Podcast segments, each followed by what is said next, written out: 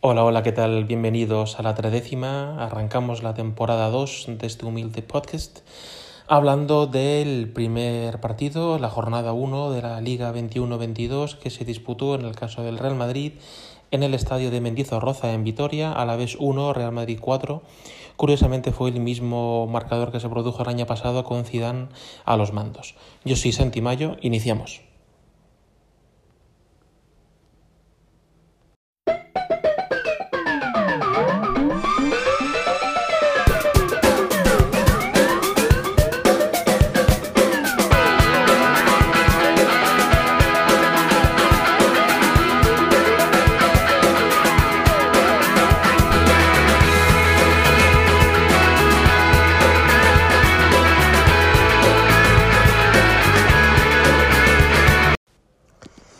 Ancelotti dispuso para su primer once un 4-3-3, es decir, aquí fue bastante similar a lo que solía emplear eh, Zinedine Zidane con Courtois bajo palos. Una de las principales novedades fue que David Álava, eh, y lo pronuncio así porque ayer viendo el partido con la retransmisión, con la narración de David Álvarez en Ramari Televisión, comentaba que se lo preguntaron cuando iba, fin, cuando se presentó eh, Álava eh, como jugador del Madrid, se lo preguntaron en el coche camino de Valdebebas y él dijo que se pronunciaba su nombre David Álava, así que así lo vamos a decir. David Álava lateral izquierdo, en la pareja de centrales Nacho y Militao y lateral derecho Lucas Vázquez. En el centro del campo, ante la ausencia de Cross por pubalgia, las tres posiciones fueron para Modric, Casemiro y Fede Valverde. Y arriba, pues eh, lo mejor que tenemos, con Gareth Bale y Eden Hazard a un buen nivel y con Benzema, como suele acostumbrarnos, sobre todo desde la marcha de Ronaldo, a un nivel constante y para mí eh, excelso. El Alavés eh, jugó con un 4-2-3-1 como principales jugadores peligrosos bajo mi punto de vista los, los dos extremos, Luis Rioja y Edgar Méndez, rápidos, con capacidad de desborde y que pusieron buenos centros, y José Lucas sobre todo en el primer tiempo nos, eh, nos causó ciertas dificultades porque era difícil de marcar y remataba con bastante facilidad, sobre todo en los instantes iniciales. El Alavés, sorprendentemente, salió más, más fuerte que nosotros eh, y de hecho se hizo con la posesión del balón, que también comentaron ayer en la retransmisión que el, entrenador del Alavés, eh, Luis Calleja, dijo en la previa que querían jugar así y les funcionó pues apenas 10-15 minutos. El Madrid poquito a poco se fue haciendo con el control del partido, entraron más los centrocampistas, sobre todo Luka Modric, que fue de menos a más. Y ya en el primer tiempo el Madrid, sin tampoco hacer un fútbol brillante, porque era quizá un despliegue pues previsible, al tran eh, buscando pronto centros o posiciones de centro de los laterales y alguna combinación por el centro que solía ser eh, desperdiciada por eh, errores en la entrega y era a la vez pasó, como digo, cuando el Madrid ya controló un poquito el partido, era a la vez eh, pasó a mm, defensa en bloque e intentar buscar contragolpes. Nosotros en el primer tiempo estuvimos cerca del gol solo en dos momentos, con dos disparos de uno de Karim Benzema y otro de Eden Hazard que no se fueron muy alejados de la portería de, de, Pacheco y así se llegó al descanso. Un partido pues que parecía un poco trofeo veraniego, ¿no? Eh, pero para nada aburrido. A mí hasta ratos me gustó el Madrid, sobre todo porque le vi con buen tono físico, eh, aplicado en defensa y, y con, bueno, con, con, cierto, cierto dominio del partido. Eh, en la segunda parte las cosas fueron a mejor, el Madrid engrasó la maquinaria y ya al comienzo de la segunda parte se produjo el 0-1 con una buena jugada de Bale, que aunque empezó por banda derecha, permutó la posición con, con Eden Hazard, incluso Bale también dispuso de algunas jugadas por el carril central. Un centro de Bale que, bueno, eh, se va un pelín largo, lo recupera Lucas y tras una especie de pase, no sé si hasta qué punto fue voluntario de Hazard, Benzema hace un remate precioso y preciso y eso fue el 0-1 eh, la vez intentó sacudirse ese gol y presionar un poquito y generarnos peligro, pero afortunadamente no consiguió nada. Y luego el 0-2 fue una jugada ensayada del Madrid balón parado, cosa que también aquí se ve eh, un poquito el trabajo de Ancelotti.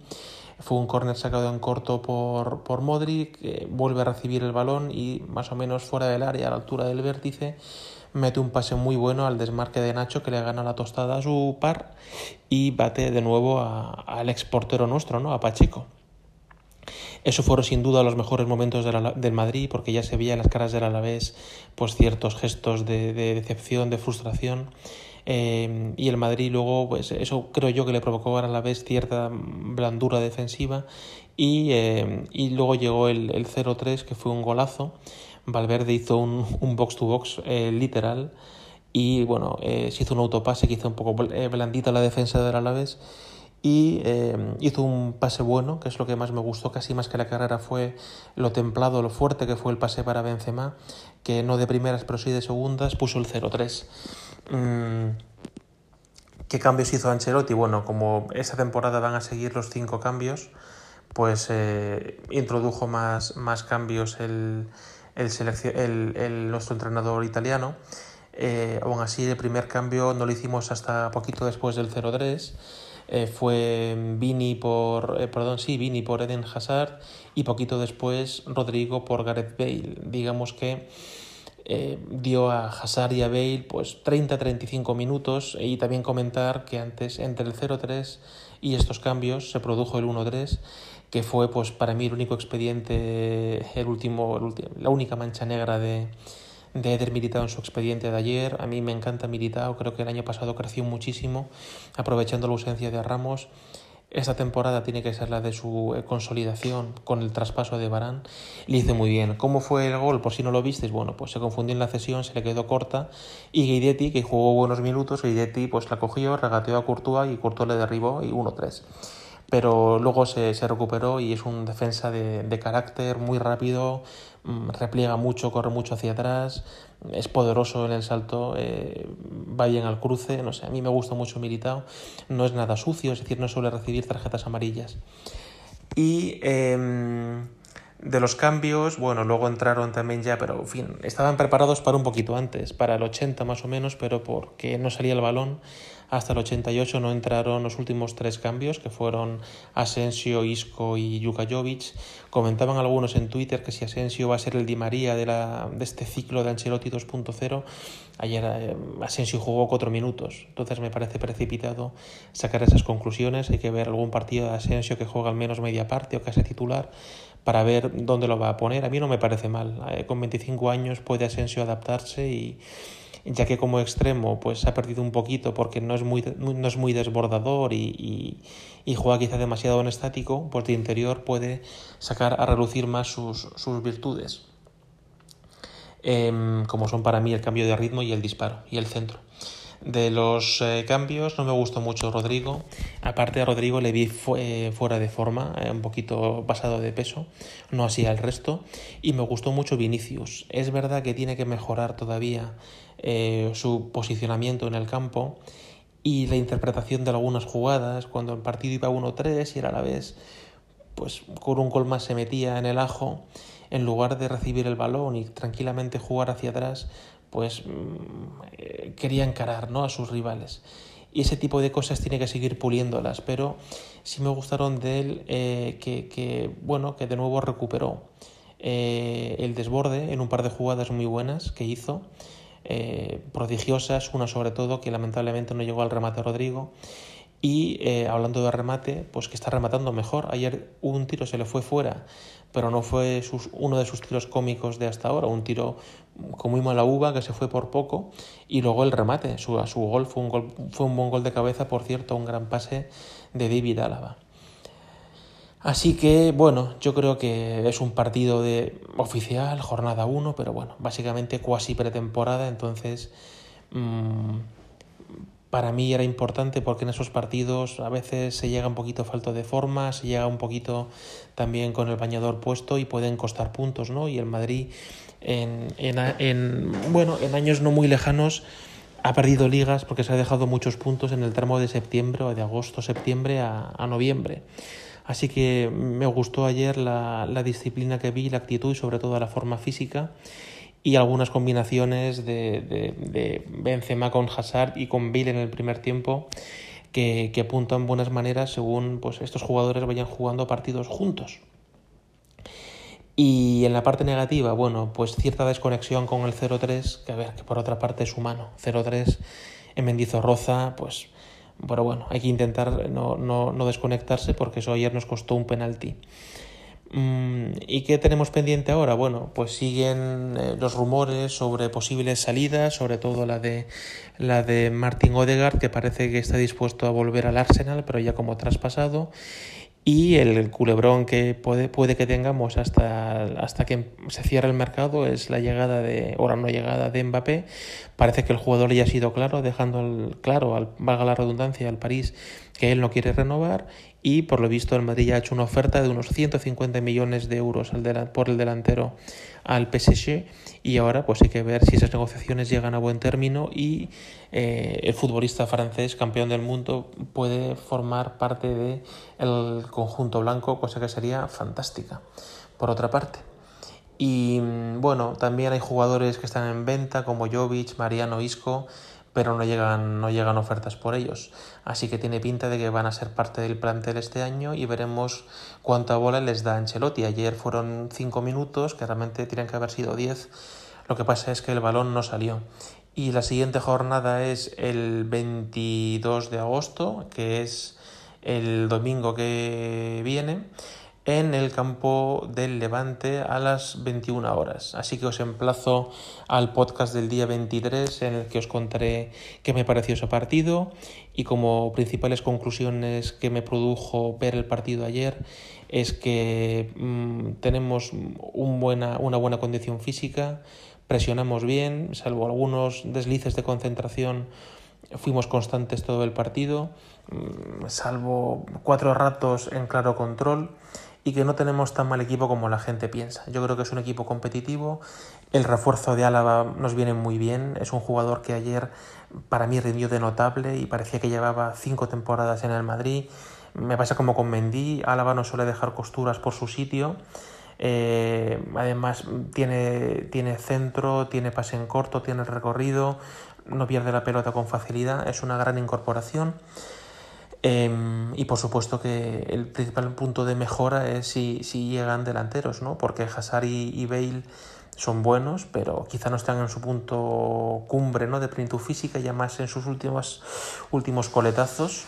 Y, y, sigo pensando que un delantero tiene que venir. Y si es Mbappé, pues la plantilla se enriquecería una barbaridad. Sobre Hazard, em, también me gustó mucho que luego dijo en rueda de prensa ante Ricardo Sierra que el asunto del tobillo no está en su cabeza, cosa que es fundamental para que se pueda ir soltando la melena y acercándose un poquito al jugador que nos maravilló en el Chelsea y en la selección de Bélgica.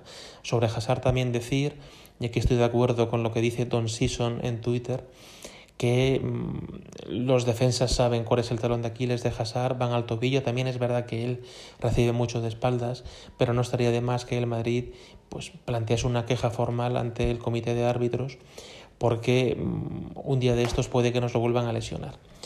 En fin, me gustó el Madrid en general. Ese es para mí el titular y muchas gracias por estar aquí escuchando. Os emplazo a la jornada 2 contra el Levante y eh, como canción de cierre pues eh, os voy a dejar con una canción que me pasó ayer eh, mi hermano, que me gustó mucho, eh, a ver si la encuentro, que es una canción de un grupo español que canta en gallego y que se... ahí no lo encuentro ahora. Vaya, bueno, perdón por este engazapillo.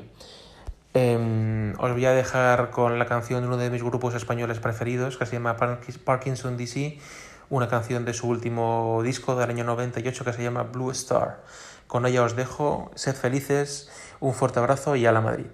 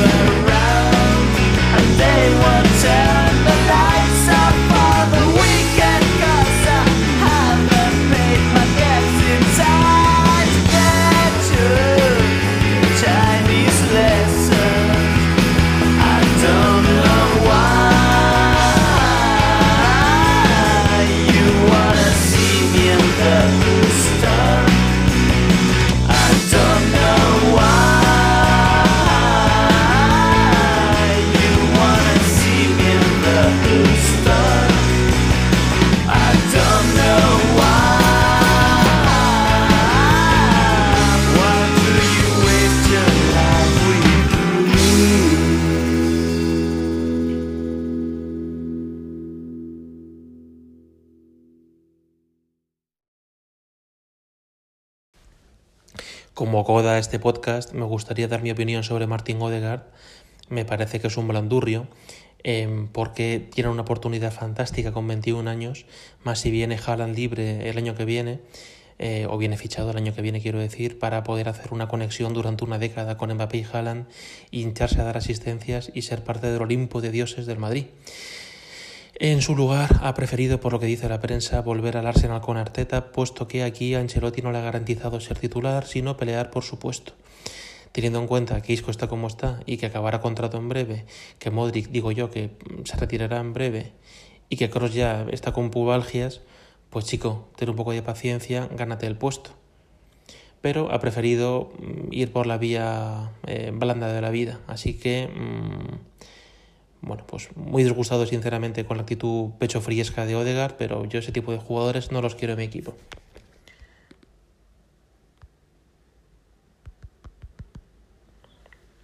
Y es una pena porque el chaval prometía, pero no, no se lo toma en serio. Bueno, y nada más.